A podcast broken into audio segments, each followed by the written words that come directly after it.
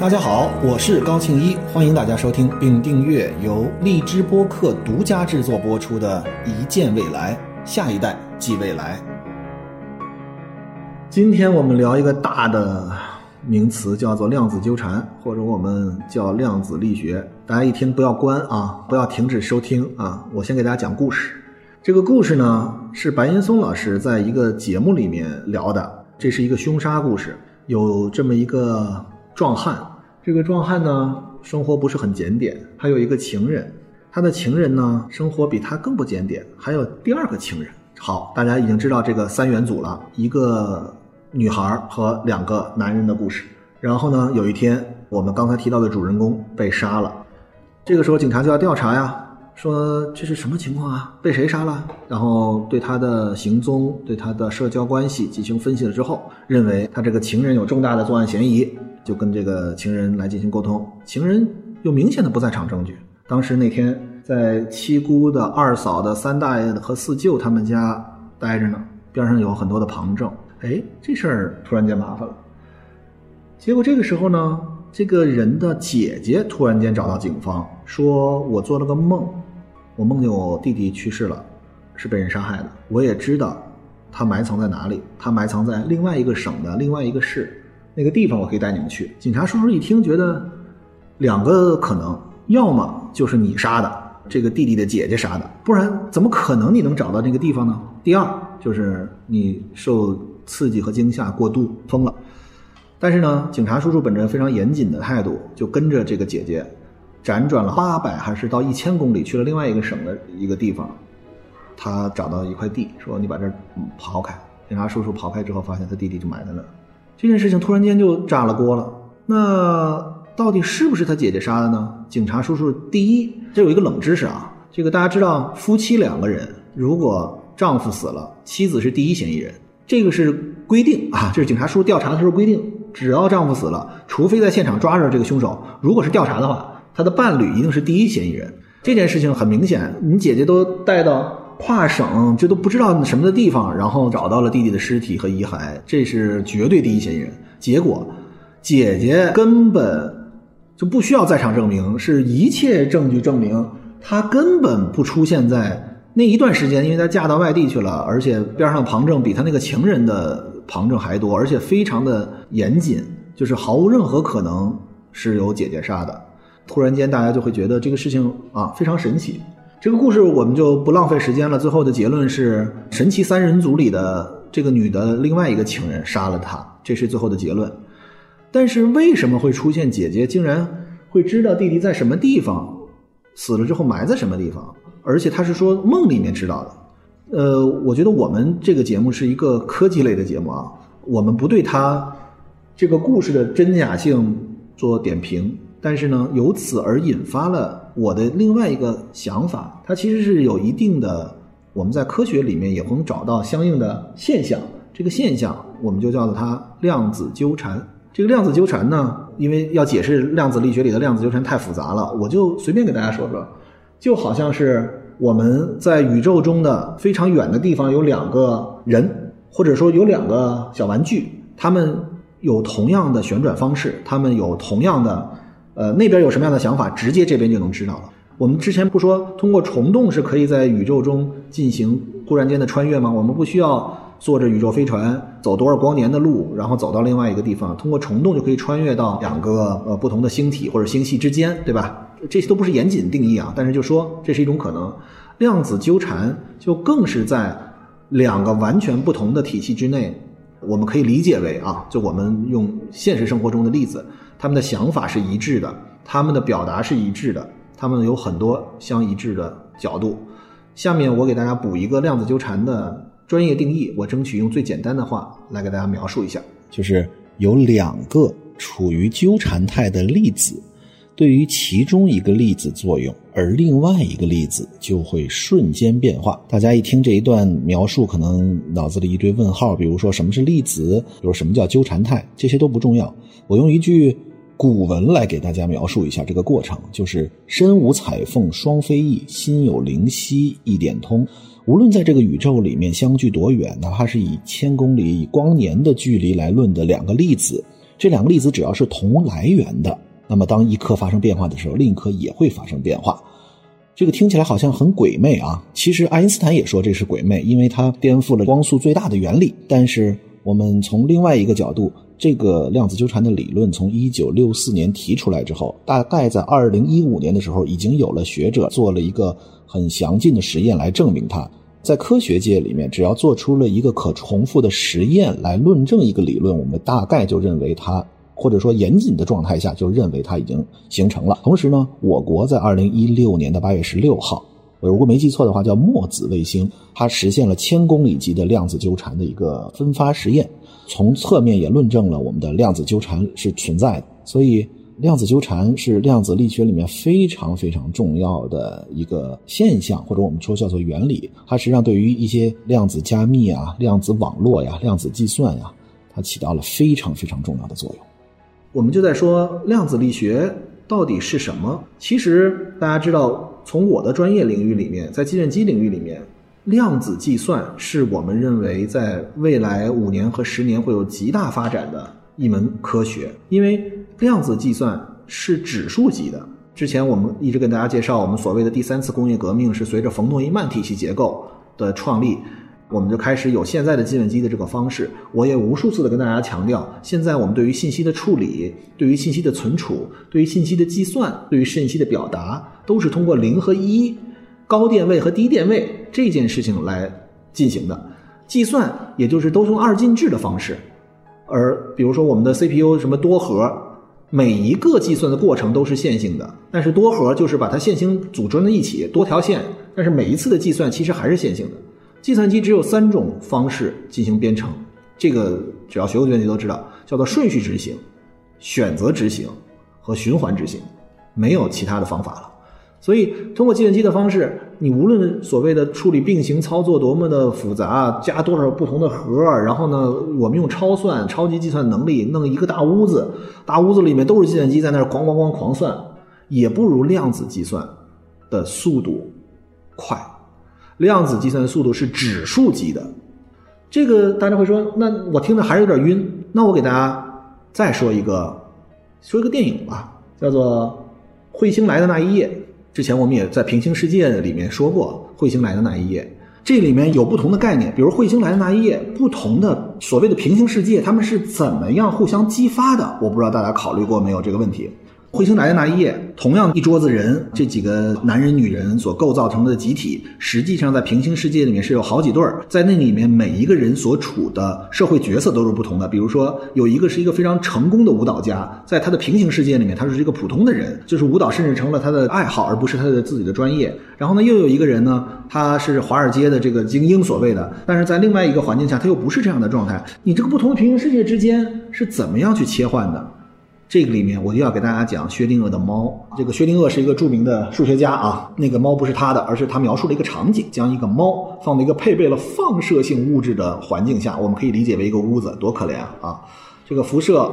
这个有一个毒气筒啊，里面搁的是氢化氢。哎呀，这个真的人类好残忍啊！在一段时间内呢，放射物质有百分之五十的概率会发出一个粒子。也有百分之五十的概率是不发射，发出粒子什么意思？你一个放射性物质发出一个粒子就有毒性，你就能把这猫弄死了，对吧？那么剩下百分之五十呢是不发射，那这猫还继续的存活，在一段的时间里面，假如说呢没有侦测到任何粒子，这个毒气的释放就不会被启动；如果侦测到粒子，毒气释放了，这个猫就去世了，就死了。这是一个非常荒谬的实验，但是实际上，当你掀开盒盖的同时，你要想观察猫是活的还是死的。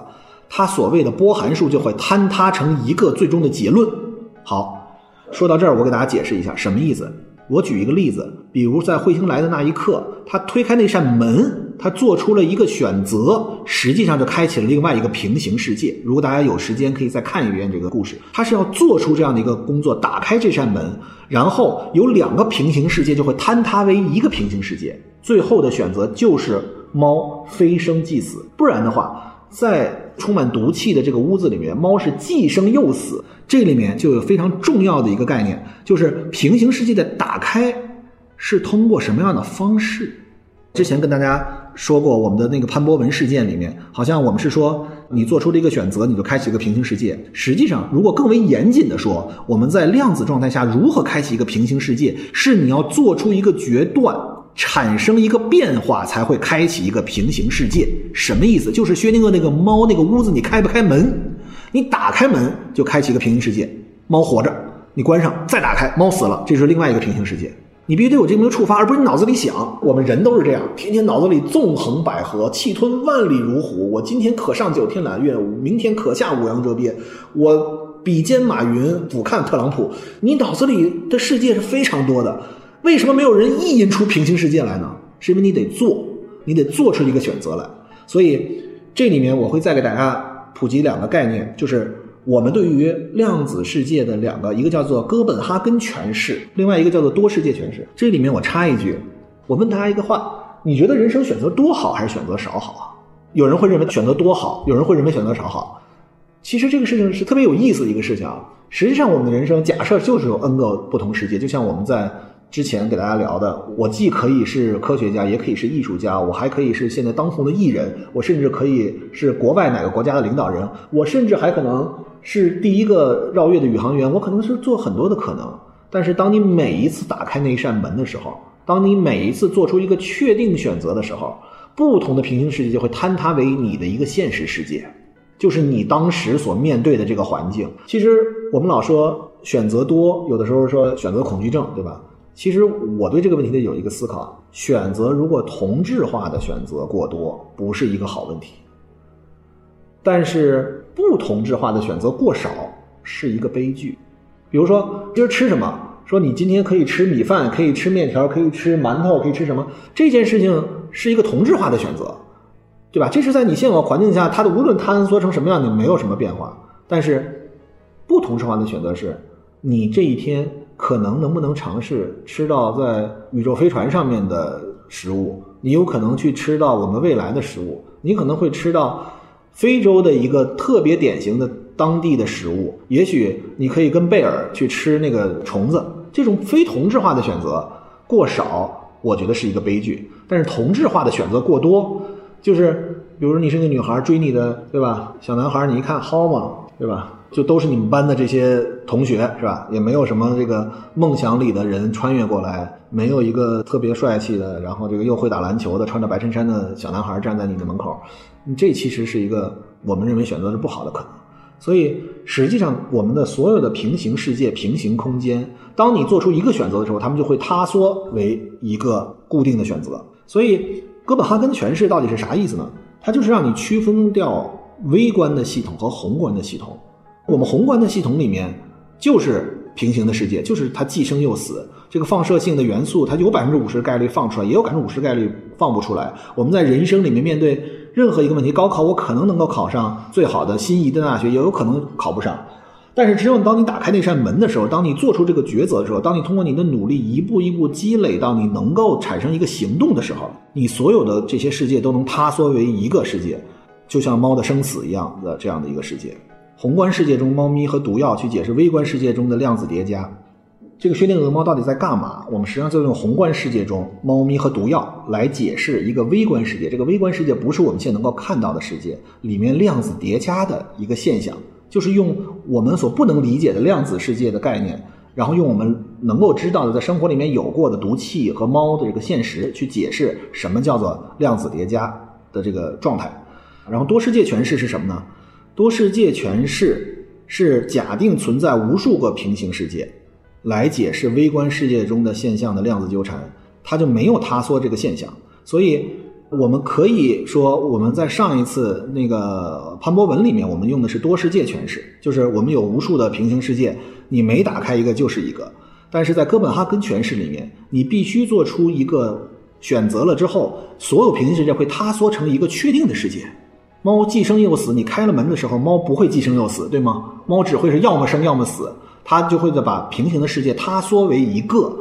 现实的世界。所以这是两种方式，一个是我们每一做的一个决定，就会在另外一个地方多世界的诠释，大家可能理解起来会充满一些问题，就是你只有能够看到像彗星来的那一夜的时候。他通过镜头的语言，能够告诉你在不同世界里面的人，也许他们的状态，你都能够看到他做什么样的职业，他们是不是还在一段恋爱的关系里面，他们人物之间的关系是什么？他是通过一个镜头的语言，一种蒙太奇的方式来告诉你，多世界是可以平行存在的，对吧？他最后天一亮，所有世界其实还是他缩为一个确定的世界，只不过在这个过程里面，他是给你呈现出不同的平行世界里面到底都有多少种可能。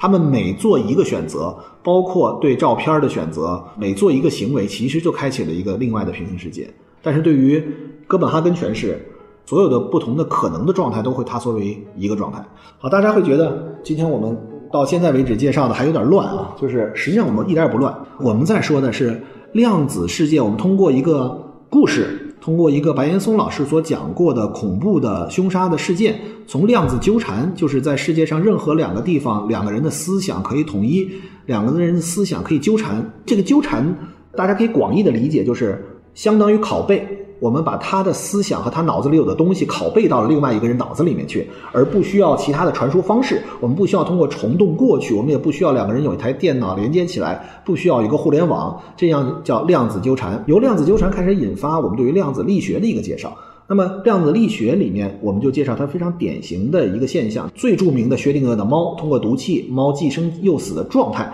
我们来给大家介绍了塌陷这个状态，进而引发了它两个主流的体系，一个是哥本哈根诠释，一个是多世界诠释，一个是在你观察的那一刻，它会塌缩为一个世界，一个是多个平行世界依旧继续存在这样的一个状态。由此来，我们在说什么？其实我们是在说量子力学这件事情啊，是非常重要的。我给大家举一个例子，为什么我们所谓的量子纠缠引发的量子力学，由量子力学又引发的这个量子计算？这个量子计算，我给大家打了比方，它比这个我们的传统的冯诺依曼体系结构是有本质性的区别。我给大家举一个例子，大家要知道它有多么牛。我们现在最近这个炒得很火的比特币，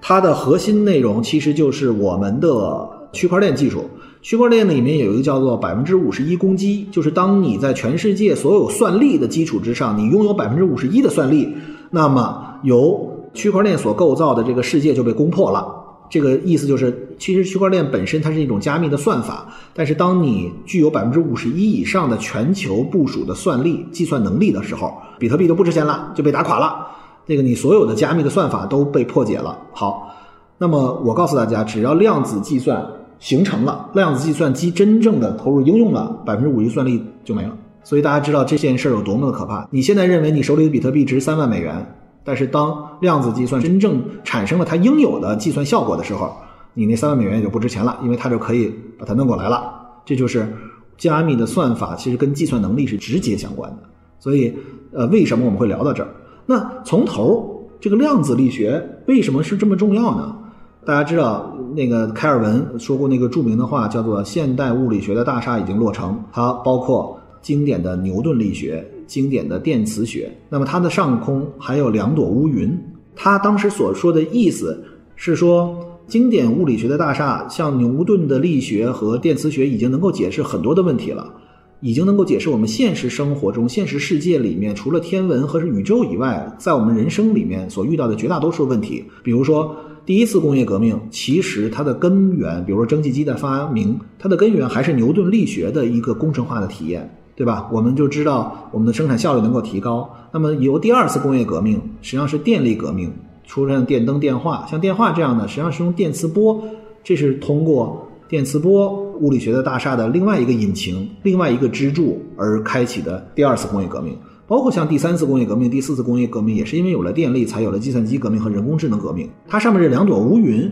是在原有体系内不能解释的一些微观问题，实际上是靠物理学的大厦的上空的所谓的两朵乌云，因为它会跟他们解释问题会产生不一致。说到这里，我还要给大家解释一下科学。大家会老觉得科学怎么老有解释不了的问题？因为我们所面对这个世界。科学就是不断的在尝试提出一整套自洽的逻辑和理论，以及计算方法，能够解释我们日常生活中的问题。科学也是不同的学派和不同的方式能够解决问题不一样，它总有解决不了的，就会有新的理论体系框架提出来。当我们解释不了像薛定谔的猫这样的微观体系内的时候，当我们无法知道平行世界是什么的时候，我们就需要它的上空那两朵乌云，分别是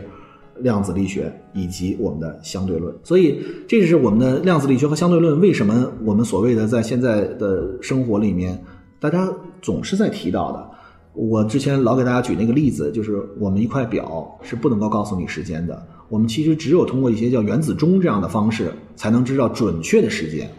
我们所有知道的时间都是相对的。给大家举的例子是，当你到一个封闭的环境下，让你看不见白天黑夜，你没有参照系的时候，你根本不知道你的表告诉你的是上午还是下午。如果你的表没有联网，你纵然连着网，那个的时间也不是真正的。所谓的格林威治时间，所谓的真正的确定的那个时间，所以包括温度也是，它是两个热力学体系相平衡的时候所能够给大家一个直观的感觉，什么是热，什么是冷。比如说这个温度计是通过水银的长短的方式去折射出来所谓的温度，比如说确定零度是负的二百七十三度这件事情也不是确定的，因为温度从来都是一个相对的值。所以，相对论这个概念，我们会单独再找一个时间来跟大家聊一聊价值相对论。因为我是认为，就好像说，我们不同的人在不同的环境下面所体现的价值是不同的。其实这个也引发了一定的生活里的思考。对于量子力学，其实我想让大家了解的是，量子力学不是一个离我们生活非常远的事情，而我们生活里面一些所谓你认为是灵异事件的事情，也不是真正的灵异事件，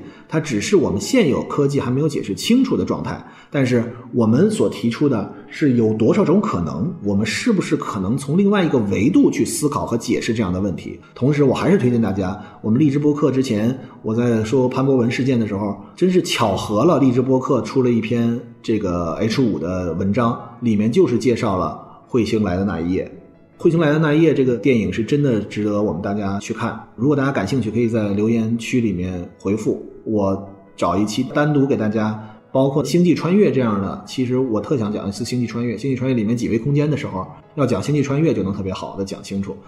这个彗星来的那一夜，它就像十二门徒、十二怒汉一样。就是几个人坐在屋里面，它是一个小的家庭聚会。这个聚会的过程里面呢，这个里面的人就突然发现，在另外边上一个屋子里还有跟大家长得一模一样的人。他们本来以为是个鬼故事，实际上那是平行世界里他们，因为那一夜彗星来了，激起了一堆平行的世界。而在平行世界里面，人与人之间的关系和人所处社会里的位置，就是他的工作、他的事业，完全是变化的。然后那个剧最后呢，你会发现人性是很可怕的，因为其中一个觉得自己没有混好的人，就把平行世界中的自己杀了，他想替代掉那个成功的那个人，在他那个世界里继续生存，所以这是多么可怕的一个事儿。那都是你啊，那都是不同的你啊。可是大家想过没有，平行世界里那个你，不还就是你当时的那些选择所造就的你吗？那是你自己选择成为的你现在这样，或者说在你这条脉路活到你今天这条线上，你成为你自己。全是拜你自己所赐，绝不是跟任何人有关系。千万不要说，哎呀，我这个原生家庭不行啊，我的机会怎么那么少啊？我这个就是高考没考好啊，哪堂课老师对我有意见了，自此造成了我的悲剧啊。其实我们所有的平行世界中的每一个人，都是在你那个世界里面所做出的选择，最后形成了当时的你。没有任何人可以埋怨，可以 blame。但是给我的启发是什么呢？就是我发现有一个问题，就在于。所有的选择，你没有一个价值观的时候，你没有一套选择体系的时候，好像一切选择都是随机的时候，你不觉得小时候到长大，你有很多选择是随机的吗？比如说你没闹明白，你说，哎，你要考清华考北大，哎呦，我要考清华，因为我是理科生。